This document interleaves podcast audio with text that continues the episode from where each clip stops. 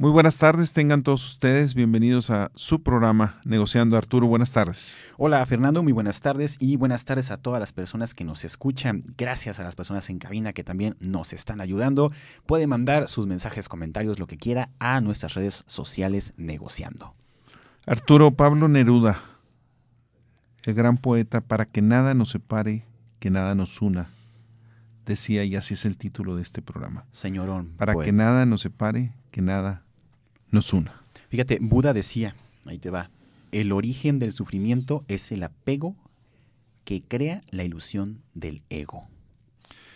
Eh, de hecho, Arturo, este es un tema muy interesante porque hay muchísimos casos y es el caso cuando dos hermanos no pueden ser alistados en la militar en la misma área eh, porque puedes arriesgar la vida del otro más allá de la parte racional, por la parte emocional y puedes afectar incluso muchísimo.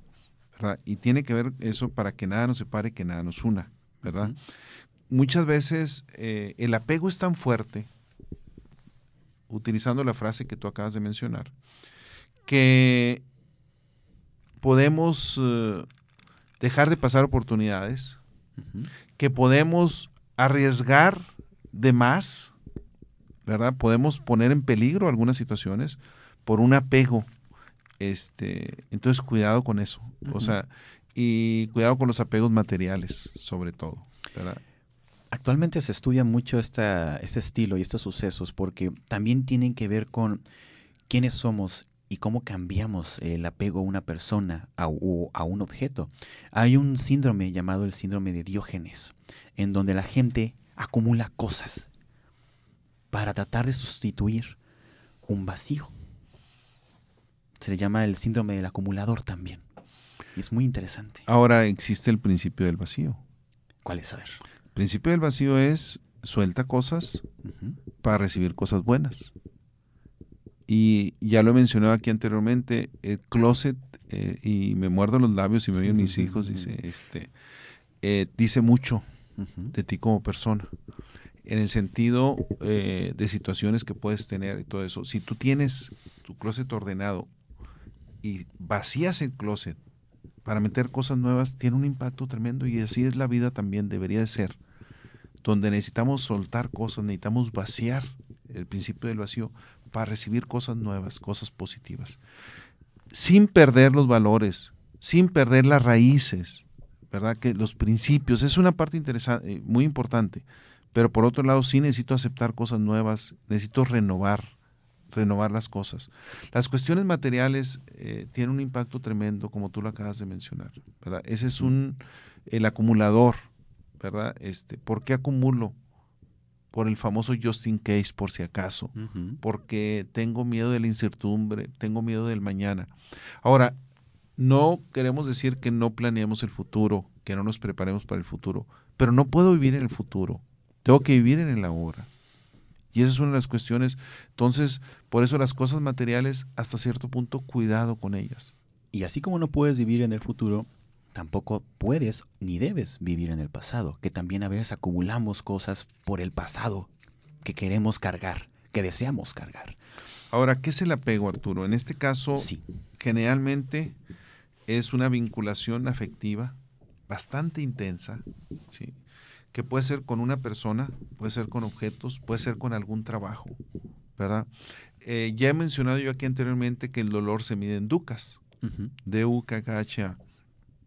Y hay cuestiones bien interesantes. Lógicamente la pérdida de un ser querido duele, pero hay que seguir adelante, la vida sigue.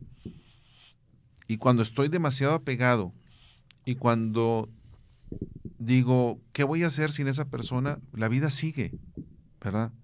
Este, y es una de las cosas, este, hace poco falleció el padre de una gran amiga y me dice, no sé qué voy a hacer. Le digo, la vida sigue. Dios, Dios te, y te protegerá desde donde está, te va a ayudar de donde está.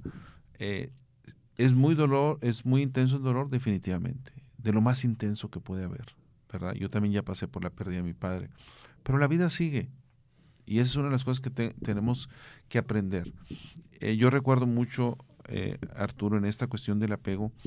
Eh, cuando mis hijos tenían 12 y 14 años, este, les hago una pregunta difícil. Le dije, y tocando madera, y le dije, ¿qué harían ustedes en este momento si yo fallezco? No, no, papá, pero ¿cómo dices? No, quiero saber a su edad qué harían. Nada más, o sea, ¿qué, harías tú y qué harías tú? Y, eh, o sea, quiero escuchar la racionalidad que hay atrás. Este, no, pues le llamaría a mis tíos, esto, bueno, o sea, quiero saber, este, es algo que no tenemos la vida comprada, no sabemos qué va a pasar, pero debo estar preparado este, no es algo que deseen y que voy a estar enfocado, pero ¿qué voy a hacer? Y vas a sufrir, sí, sí vas a sufrir, te va a doler hasta cierto punto, pero la vida continúa. Y es una de las cosas, este, el apego a un trabajo. Me despiden de mi trabajo.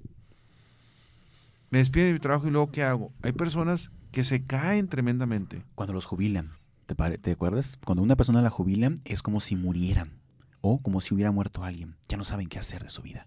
Bueno, y eso es una de las cosas porque no me preparé. Sí.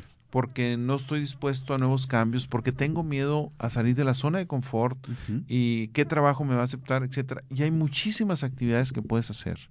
Hay muchísimas. La vida sigue. ¿Verdad? Y es una de las cosas, este, por eso el tema de hoy es bien interesante, mucho, muy interesante para mí, ¿verdad? Este, ¿Por qué nos aferramos a las cosas? O sea, pregúntate, cuestionate, ¿por qué te aferras? ¿Por qué te aferras, Arturo, a una relación? Una relación que es dañina, una relación que no te deja nada bueno. Eh, ¿Duele? Sí, sí duele. Tomar decisiones, a veces determinar una relación, este, duele. Pero cuando va en contra de tu dignidad, cuando están pasando cosas que van en contra de tus valores, etcétera, dices, no puedo seguir con esta relación, ¿verdad? Y es una de las cuestiones.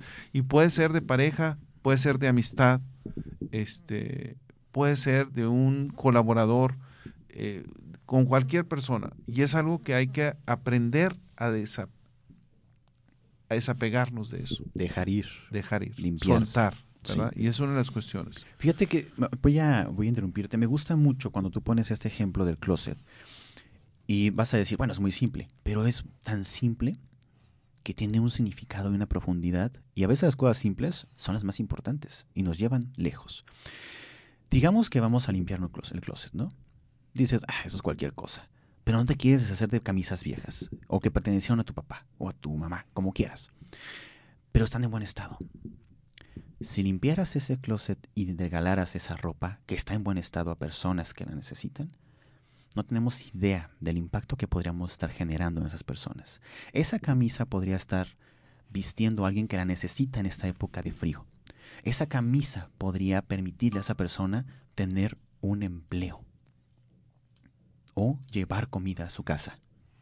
Ahora, imagínate, eh, vamos traduciendo este, este pequeño acto de decir, voy a limpiar ese closet, que podría ser nuestro cerebro, nuestro corazón, nuestra alma, como quieras traduzcámoslo a actos diferentes. ¿Cómo cambia la vida? Sí, tú estás hablando del impacto que tiene fuera, pero el impacto que tiene en mí como persona. dentro. ¿Verdad? Ese es, ese, es, ese, es, tremendo. Deja ir eso que ya no sirve, que está ahí y que le perteneció a alguien, pero bueno, ya no está. En las redes sociales, no sé si lo he visto ahorita en esta temporada. Sí. Este, que o en temporadas pasadas, Arturo, sí. el hecho donde dice este que de alguna manera en tu carro puedes traer eh, una chamarra, eh, suéteres que ya no utilices y que lo regales a personas que en ese momento que vas por la calle, que lo regales a personas que en ese momento pueden impactar tremendamente. Este, y eso eh, son cuestiones geniales y cuestiones este, mucho, muy interesantes este, que puedes hacer algo tan sencillo como eso. Y eso se puede traducir a tu vida. ¿Sabes qué? Deja ir a esa persona que ya no te ama. ¿Por qué? Porque otra persona a lo mejor se va a enamorar de, ella y van a ser felices. Y ya tú no tienes que andarte preocupando por ella ni sentir la tristeza y esa persona tampoco tiene que estar triste contigo. Son muchos elementos el dejar ir, el, pasar esa etapa, el limpiar el closet. Me gusta mucho esa metáfora que usas. Muy bien, regresamos en un momento. Para que nada nos separe, que nada nos una. Es el tema de hoy aquí en Negociando. Mencionábamos, Arturo, la cuestión del closet. También hay otro mucho muy sencillo, el carro. Ay, ese carro, sí. Este, también, eh, ¿qué tenemos en la cajuela del carro? en la parte de atrás si tienes una camioneta que... O sea, ¿qué tienes ahí? Este, eso es también algo bien interesante, ¿verdad? Este, ¿Qué cosas tienes ahí? ¿Lo tienes sin nada o tienes algo, periódicos viejos, mochilas, ¿qué tienes ahí? ¿Qué, ¿Qué, es lo que guardas que ni siquiera te acuerdas que está ahí? Sí, fíjate, también te dice mucho. ¿Qué te aferras? Cosas a las que nos aferramos. ¿sí? Silvia Rusek habla de esta cuestión, de, incluso dice, ¿cómo podemos llegar a soltar? ¿Por qué tenemos apegos materiales? Eh, ¿Por qué algunas veces eh, simplemente los pensamientos negativos que podemos llegar a tener? ¿verdad? Este, apegarnos a no cambiar, eh, porque le tenemos miedo al cambio. El cambio duele. Sí. Pero el cambio es para mejorar prácticamente siempre. Siempre es mejora. Duele, sí, sí duela. Duele en el momento, en el momento, en ese momento que sucede duele. Pero a la larga es algo este, que nos va a beneficiar y por algo vienen esos cambios. Sí, y como tú lo has comentado siempre, el cambiar, el permitirse alejarse de esas cosas, de esos elementos, nos abre todo un mundo de posibilidades y una vida hasta mejor. Pero es parte de eso, es parte de cambiar, de dejar ir. Vienen cosas nuevas, siempre. Como decías este, esta historia del, del rey? va a pasar. Del anillo del rey esto pasará. Esto pasará. esto pasará. Y eso es una realidad. Sí. Pero sin embargo, salir de la zona de confort duele. Es, es difícil. Es difícil, es difícil. Este, no quiere decir que no, se, que no nos va a ir bien después. Los malos hábitos, las adicciones, Arturo. este, de alguna manera, eh, pues no queremos dejar ir los malos hábitos. Y sé que no es bueno para mí este, sé eh, que me va a afectar incluso mi salud, sé que me va a afectar la relación con mi pareja, sé que me va a afectar la relación con mis hijos, pero no quiero entenderlo, no quiero, eh, cierro los ojos ante eso, ¿verdad? Y ahí, pues es autoengaño muchísimas veces, estoy autoengañando, por más, sé que no es conveniente y lo sigo haciendo, y, y tal comida que me fue prohibida lo sigo haciendo, este, el de alguna manera no realizar ejercicio, el este, dejar de hacer alguna actividad que es importante o que es necesaria para la sobrevivencia de la familia, el trabajar mediocramente y apenas para salir del paso no buscar un buen trabajo, este, porque estoy acostumbrado a eso, porque no quiero, este, también la cuestión de las adicciones, ¿verdad? Este, que me afecta bastante y que me apego a eso cuando lo debería dejar soltar, debería de trabajarlo, debería de utilizar grupos este, de alcohólicos, alcohólicos anónimos, grupos de apoyo para salir de alguna adicción. Es muy difícil. Fíjate que me hiciste acordarme de, en una ocasión, una persona le preguntó a Dan Harmon, él es un importante escritor de, de, de guiones eh, para cine y televisión. Le preguntaron, oye, ¿cómo puedo lidiar con la depresión? Y eso tiene también que ver con los malos hábitos, etc. Y él le dice, ahí te va. Yo creo que son tres elementos. Uno, tienes que aceptar cómo te sientes. Dos, aceptarlo, pero también escribir y hablar de ese sentimiento, de hablar de ese problema que tienes. Y tres, no estés solo. No permitas que te quedes solo. Mi abuelo tenía una más fácil. A ver, ¿cuál es? Ponte a trabajar. Dice, la depresión es para ricos nada más. Aquellos que se pueden dar el lujo, pero dijo, ponte a trabajar. O sea, y verás que te tiene que quitar. se te olvida totalmente. Se te olvida, ¿no? hay más, no hay para dónde hacer. Y fíjate que esto nos lleva como a las, pues a la parte de las emociones negativas que nos atrapan, ¿no crees, Fernando? Es esa parte en la que todo el tiempo conocemos a una persona que está quejándose, eh, preocupada, viendo a los demás y diciendo, él no trabaja, él no hace bien su trabajo. Él eh, es bueno. Él tiene esto porque hizo algo malo. Arturo, soltar duele.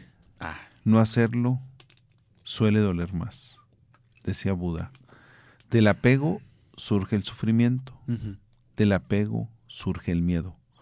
Para aquel que está libre de apego, ni hay dolor y mucho menos miedo. Ahí está. de ese famoso apego.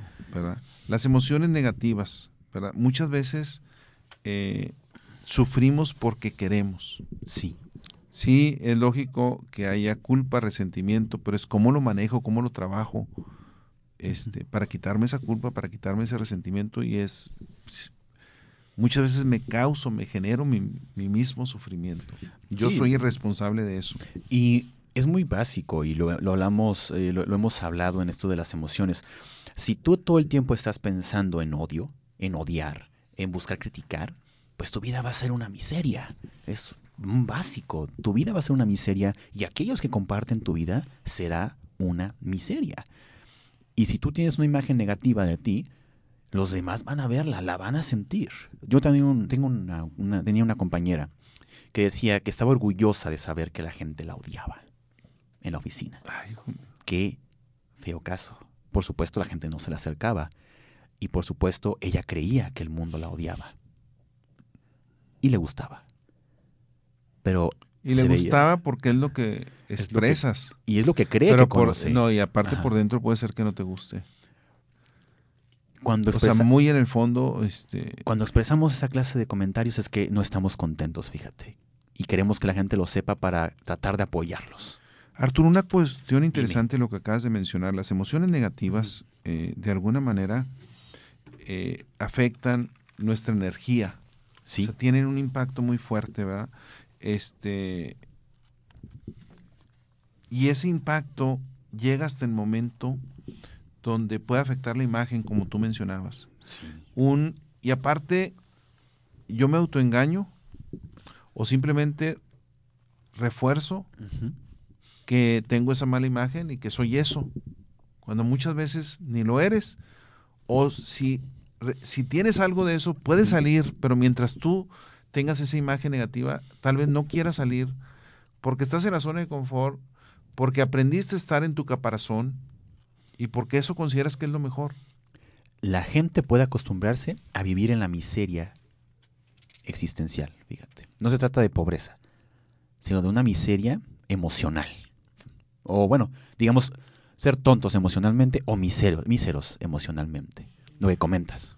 Arturo, hay cuestiones bien interesantes y que es a lo que nos acostumbramos, como tú mencionas. Te voy a dar un caso. Eh, yo tengo, por ejemplo, un negocio y el negocio lo abro, está ordenado y llega un momento en donde se quiebra un vidrio, se astilla un vidrio, no lo reparo. Este, se quiebra otra cuestión, alguna, un estante para poner otra, no lo reparo llega un momento donde yo que voy al negocio, abro el negocio todos los días, no lo veo más. Para mí es normal. Y llega un amigo mío, me dice, oye, ¿por qué tienes este vidrio quebrado cuando lo puedes cambiar? Eh, aquella otra parte, cuando es algo sencillo, no costoso, y das otra imagen. Y lo mismo sucede con uno mismo. Es un ejemplo también personal. Me dejo eh, tantos kilos arriba, este, no me arreglo el pelo, eh, tantas cosas, hábitos malos, que me acostumbro. Hasta que alguien me dice, después de muchos años que no me ha visto, oye, ¿qué ha pasado contigo? O sea, ¿qué pasó? Conociendo, eh, te acostumbras. Y también a veces nos, nos perdemos en un elemento quizá muy infantil, de decir, ¿sabes qué? Te ves nefasto y te pareces un vagabundo. Y dices, ah, sí, soy un vagabundo para ti, pues ahora voy a parecer un vagabundo de verdad. Es un elemento infantil que podemos o tomamos, fíjate. Por alguna razón, ese pensamiento negativo lo tomamos para nosotros y lo usamos. Eso es cierto, Arturo. Y hay otra situación bien interesante, es eh, ahí, como lo que mencionas, me puedo hacer la víctima incluso. Oh, sí.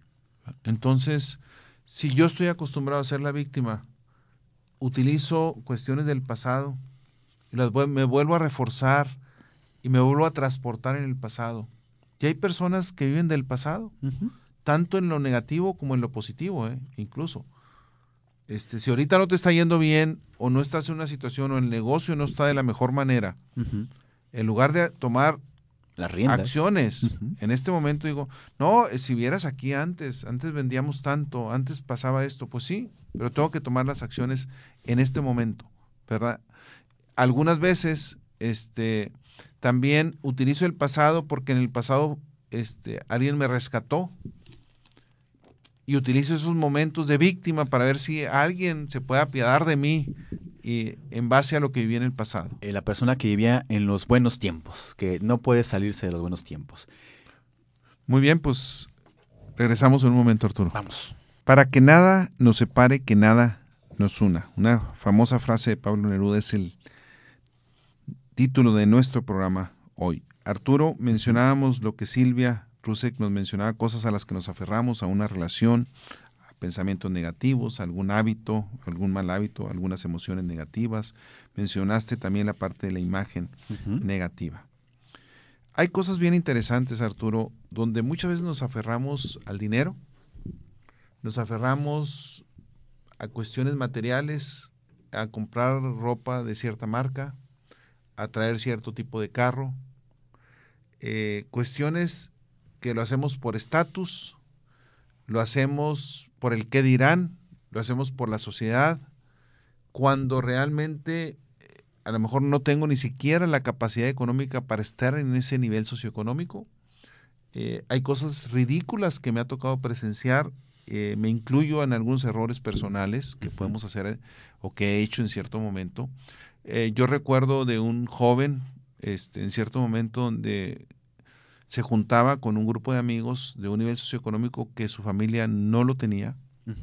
este, ni siquiera el dinero que le daban, ni el ni, no tenía carro él, los demás sí.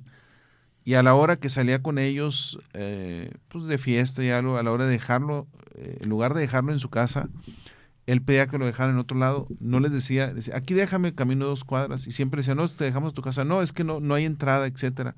Y después sí, lo dejaban en otro tipo de residencia que, que en una colonia residencial que no era la suya, y se iba caminando para que no lo vieran, ¿verdad? ¿Cuántas veces confundimos, y lo he dicho mucho en conferencias, lo he trabajado mucho con los jóvenes, confundimos apariencia con riqueza? ¿Qué es apariencia?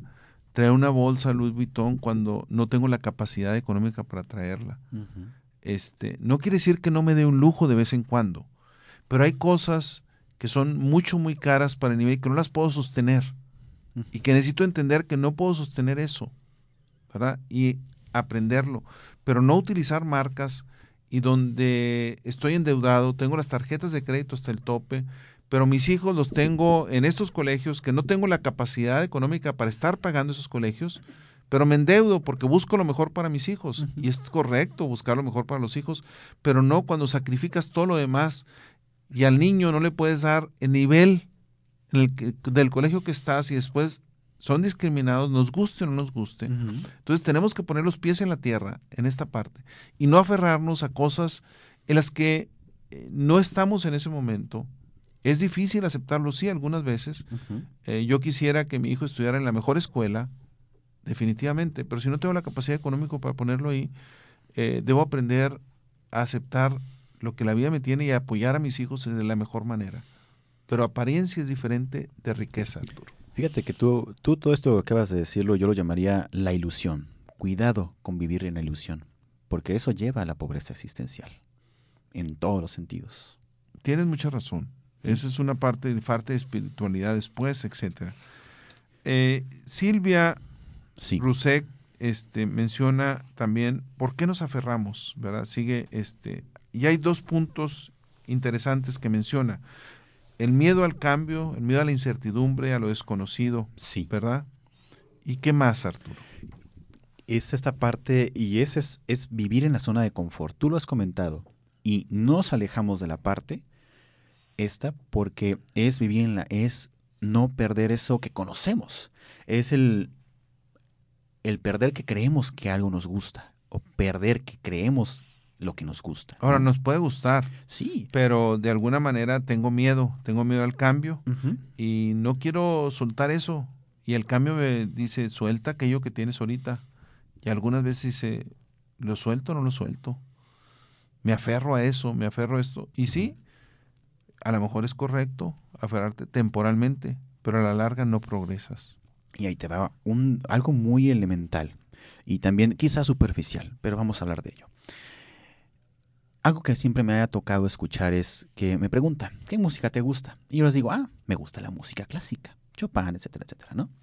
Y te dicen, ay, qué aburrido. Va, vas a decir, ah, esto ya es este, ya es tuyo, ¿no? Es un, es este, un problema personal que traes, ¿no? Eh, pero no. ¿Por qué nos cerramos a escuchar o a ver cosas diferentes? ¿Qué tiene de aburrido esa música? ¿Qué tiene de malo el ver algo diferente, el conocer algo diferente a lo que ya conocemos? Pero también es ese miedo y esa rigidez de decir, es que a la gente le gusta esto, yo tengo que escuchar esto. Es esa rigidez de decir, no, no, es que si yo lo permito, este, voy a perder algo. Arturo, la música clásica es cuestión de cultura también. Ah, claro. Tremendamente. ¿verdad? La mayoría de las personas somos neófitos, somos desconocemos eso, conocemos nada más la cuestión tradicional, la cuestión más eh, de pueblo, pudiéramos decir. Eh, son pocas las personas cultas de música clásica y tiene que ver con eso. Y a lo mejor dicen, es aburrido. Cuando no conozco algo, es fácil criticarlo, Arturo. Así es. Si yo desconozco qué es la música clásica, oye, pues, ¿qué? ¿Por qué no prefieres una música acá del pueblo? Este, tengo el desconocimiento de eso. Y para ti puede ser algo que disfrutas tremendamente. Como para que no tiene nada de aburrido. Este, yo recuerdo a Fernando Daría, nuestro hijo, por alguna razón, cuando estaba pequeño, bebé prácticamente, todos los días dormía con música clásica. Este, se la poníamos y era algo que lo relajaba y después se acostumbró a valorarla, a disfrutarla. Y le gusta toda la música, le gustan muchas otras cosas, pero la disfruta. Y eso es algo este, que necesitamos aprender y también necesitamos aprender a valorar la diversidad que es una parte bien interesante, no aferrarnos nada más a una cosa. Y los problemas sociales que tenemos también es esa parte de miedo y de quedarnos en la parte rígida, el decir, no podemos salir de este estatus, es lo que hay. Pero cuando ves la diversidad y un montón de pensamientos que nos rodean, eso enriquece la manera en la que pensamos y podemos mejorar nuestra sociedad y nuestra manera de pensar, ¿no crees? Así es, Arturo. Y hay otra cosa bien interesante. Muchas veces nos aferramos a algo porque tenemos baja autoestima. Sí. Una mala autoestima de nosotros. Porque a lo mejor eh, de bebés nos sucedió algo, ¿verdad? Este, y me dio seguridad y me aferro a eso. Y por eso cargo con el famoso security blanket, la famosa cobijita que lleva el niño, porque le dio seguridad. Y es válido hasta cierta edad. Pero llega un momento en donde dices tú, este, la vida no es así, ¿verdad? Y debemos generarnos la seguridad nosotros mismos, ¿verdad? Como la famosa pluma que le pone la mamá de Dumbo este, en, la, en la película para, sí, con esto vas a poder volar y pudo volar, pues no tiene que ver nada la pluma, ¿verdad? este, sino darle la confianza a las personas. Entonces hay que soltar, no aferrarnos a cosas negativas, a cosas que nos impiden crecer. En otros programas has comentado que de hecho eh, la falta de autoestima es lo que permite que, o permite que las personas tomen malas decisiones y, por ejemplo, crean que son malos, crean que tienen una mala imagen, que tomen elementos, que tomen palabras y las hagan suyas, cuando en realidad una palabra no define un ser humano. Un ser humano es muy complejo para solo decirlo o definirlo en una sola palabra o una sola actitud. Así es, y tomar nuestra responsabilidad, ¿verdad? Tomar nuestra responsabilidad. Totalmente. De qué, cuál fue la decisión que tomé y aprender de los errores, como decimos, ¿verdad? Eh, Asunción Nieto, Barrio Nuevo, menciona eh, algunas cosas interesantes. Dice, cuesta mucho, muchísimas veces, aferrarse a algo. Sí. ¿Verdad? Este, eh, cuando tienes una obsesión, ¿verdad? Este, muchas veces, si te obsesionas por algo, sufres también. Y tiene que ver con el, un apego, un apego emocional, dado que te obsesionaste, te, obsesionaste con algo.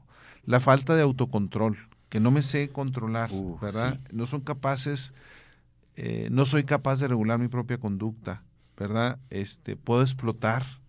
Y es que así soy, soy visceral. No, cuidado, ¿verdad? Este, ¿y qué culpa tengo que yo, o qué culpa tienes tú que yo sea visceral? ¿Verdad? Este, es una parte que hay que aprender el autocontrol es mucho, muy importante. ¿Cuántas veces hemos tenido un accidente bobo, perdón la expresión bobo, por no tener autocontrol, Fernando? ¿Cuántas veces nos hemos equivocado y decimos, ay, esto pude haberlo evitado Y si no pierdes, dado. y pierdes la batalla. Exactamente. Pierdes la batalla desafortunadamente. Muy Exactamente. bien, pues vamos a una pausa y regresamos. Para que nada nos separe, que nada nos una, la famosa, la famosa frase de Pablo Neruda es el tema de hoy, aquí en Negociando. Arturo, quisiera eh, mencionar, eh, darle un saludo a María Eugenia Obregón, a Rolando Garza, a Griselda de América, a Raúl Iscano, a Deyanira Robledo, a Rodolfo Martínez, a Tania Medrano, a mi hija Karina, eh, a Leti Salazar, que muchas veces nos están escuchando. Gracias a todos ellos que nos están atentos al programa y también gracias a Luis Mora, Claudia, eh, Paulina Romero y Ricardo Gómez que también están siempre con el oído pegado a la radio. Gracias chicos por mantenerse aquí. Les recordamos que usted puede acceder a nuestros programas pasados en negociando.life y nos puede escuchar también vía internet en www.dk1250.mx. Nuestro teléfono en cabina es el 33 10 69 74 55. Para que nada nos separe, que nada nos una. Alicia Escaño Hidalgo menciona algunas formas de romper con el apego, que es lo que hemos estado mencionando hoy, ¿verdad? Algunas formas de romper con el apego. Dice, cuida tus expresiones. Cuando le dices a alguien te necesito, ¿qué estás, qué estás diciendo, Arturo? O sea, ¿hasta qué punto te necesito? Estás, Te necesito para vivir. estás programando tu cerebro, ¿no crees? Para, para este, desear, para mantenerte ahí. Es lo que me suena, Que programación. es una persona que es indispensable, este, Ajá. mientras que el psicólogo, este, Rizo dice, ¿por qué no pones te prefiero? En lugar te necesito, ¿verdad? Este, y así hay muchas maneras, este, dice, un ejercicio que es eh, recomendable para romper con el apego es cuando te vas a acostar, que ya lo he mencionado yo en algunas otras ocasiones, tanto al despertarte como al acostarte, es haz una reflexión, ¿verdad? Repasa lo que sucedió en tu vida a la hora de acostarte. Eh, ¿Qué pasó en mi vida? Eh, ¿Qué generé? ¿Qué tipo de sentimientos tuve? ¿Cómo pude haber sido mejor persona?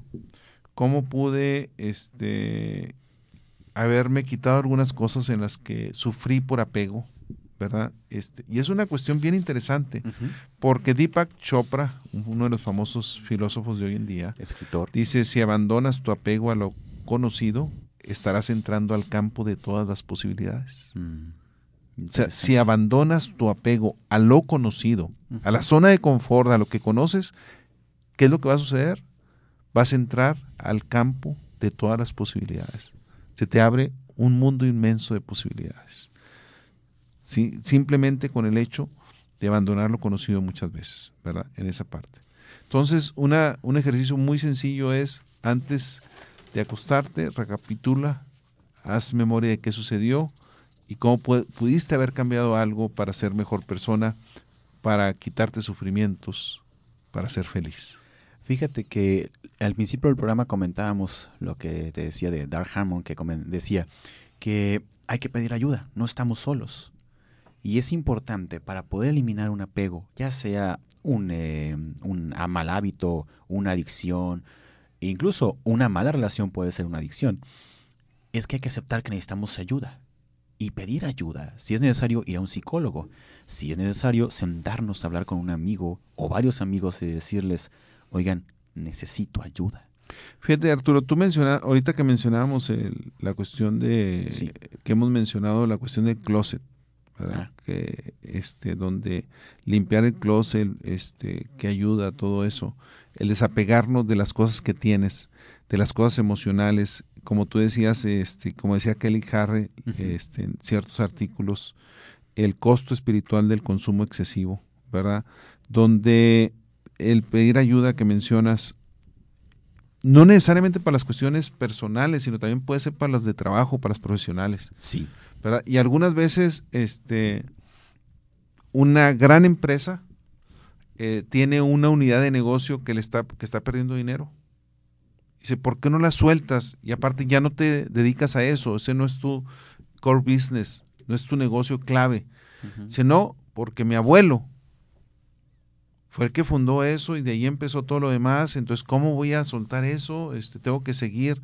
Esa cuestión sentimental, cuidado, ¿verdad? Y eso es muy común en muchas cosas. Y lo mismo sucede. A lo mejor no suelto el refrigerador que estaba ahí en la casa porque ah, me lo regalaron cuando me casé, etcétera. Aunque consuma mucho más energía, este, no tengo ni dónde ponerlo, por eso no compro otro, etcétera. Y las cuestiones emocionales pueden generar destrozos grandes simplemente por apegarme a algo que ya necesito soltar, que sirvió en su momento, sí, fue de utilidad en su momento, sí, y que a alguien más le puede servir en ese momento, o que alguien más lo pueda hacer funcionar, algo que yo no puedo hacer funcionar porque ya no me dedico a eso. Fíjate que acabas de comentar un punto interesante que también es estas opiniones que generamos, estas ideas que generamos. Y hay gente que quiere poner un pretexto, decir, es que yo me comporto como me comporto porque soy apasionado, porque me apasiona algo. Está bien ser apasionado, pero tampoco pierdas ese punto, no pierdas tu individualidad, no pierdas tu camino por estas creencias, por tratar de darte el pretexto para continuar en la zona de confort, ¿no? Continuar con esas ideas, no querer cambiar. Arturo, la vida tiene etapas. Sí. ¿Verdad? Y te voy a dar un ejemplo muy sencillo. ¿Verdad?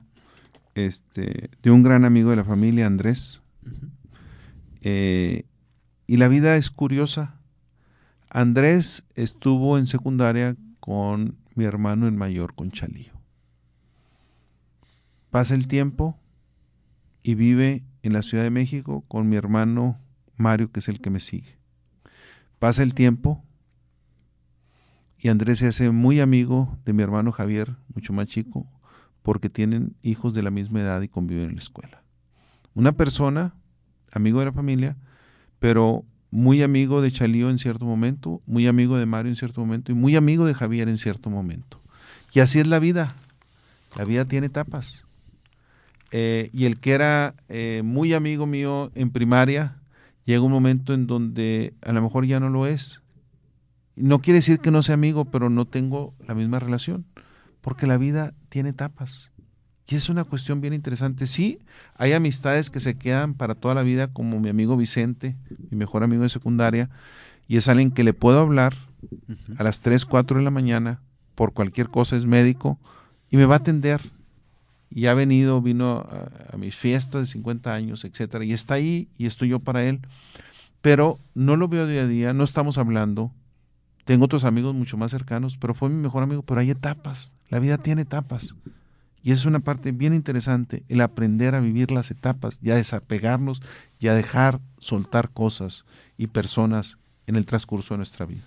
Así es. No, no es adecuado cambiar nuestros valores, pero sí tenemos que aprender a que el tiempo pasa y la vida continúa y nosotros también tendremos que tomar decisiones y cambiar lo que conocemos o rehacer lo que conocemos. Así es. ¿Cuánto nos queda, Chuy? Dos minutos. Fíjate, eh, Alicia Escaño Hidalgo, que nos menciona esta parte, termina con algo muy interesante, ¿verdad? Sí. Necesitamos recordar que no somos indispensables para nada ni para nadie. En el trabajo no somos indispensables. Eh, nadie debe estar con nosotros simplemente porque es DVD. Y el DVD es porque le ofrezco dinero, porque es, si no es parte de la vida eh, no apegarme a alguien. Definitivamente, eh, si algo me sucede, mis hijos definitivamente les afecta, pero no somos indispensables. Va a seguir la vida, ¿verdad? La vida sigue y es lo que hemos mencionado, hay que desapegarnos de las cosas. Este, no quiere decir que no tengamos sueños, que no tengamos cosas por las que luchar, pero hay que soltar cosas para que vengan otras, hay que desapegarnos tremendamente.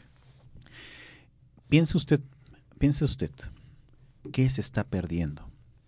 ¿Qué nuevo amor está perdiendo? ¿Qué nueva oportunidad de viajar, de ser feliz, de encontrar un nuevo trabajo, de encontrar un nuevo camino, simplemente para llegar a su trabajo, el cual seguramente está lleno de bellos árboles?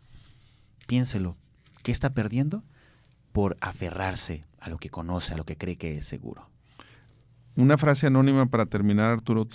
tememos perder las cosas y personas que amamos, en especial a las que nos apegamos porque nos resuelven algo que necesitamos. Curiosamente, cuando llegamos a apegarnos tanto a alguien, lo que empezamos a perder es a nosotros mismos. Que tengan ustedes muy buenas tardes. Los invitamos a continuar con nuestra programación.